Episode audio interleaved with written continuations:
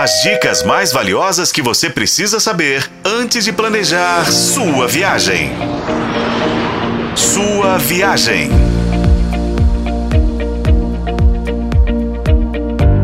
Olá, ouvinte! Já fivelou os cintos por aí?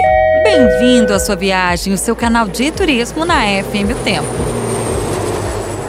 Hoje começam os voos da Azul de Belo Horizonte para Teresina, a capital do Piauí. Eles serão operados por aeronaves Embraer E2 com capacidade para 136 passageiros. A aeronave decola às segundas, terças e sextas, às 12 horas e 50 minutos, e retorna de Teresina para a capital mineira às 4 da tarde. O Piauí é o patinho feio entre os estados do Nordeste, né? Porque é o único que não tem um litoral muito extenso. São só 66 quilômetros, mas olha, é um litoral belíssimo com muitas praias selvagens e desertas.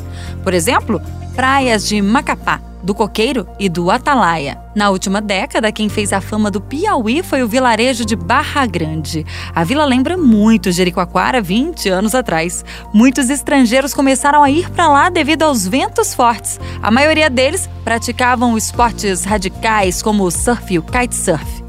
Assim, o Piauí entrou no mapa do turismo mundial, mas o Piauí tem muito mais do que um belo litoral, gente. Tem formações rochosas, sítios arqueológicos. O estado também faz parte da Rota das Emoções. Teresina é a única capital do Nordeste sem praia marítima, mas olha, tem fluvial.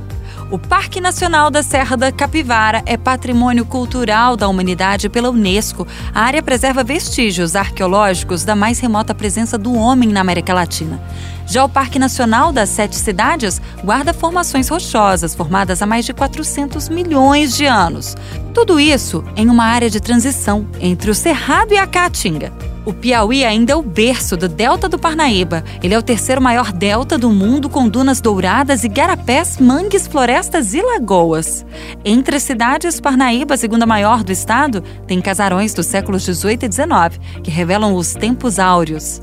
Vem viajar com a gente. No próximo episódio falaremos de Teresina. Com a colaboração de Paulo Campos, eu sou Renata Zacaroni. E este foi o podcast Sua Viagem. Acompanhe pelos tocadores de podcast e na FM Tempo.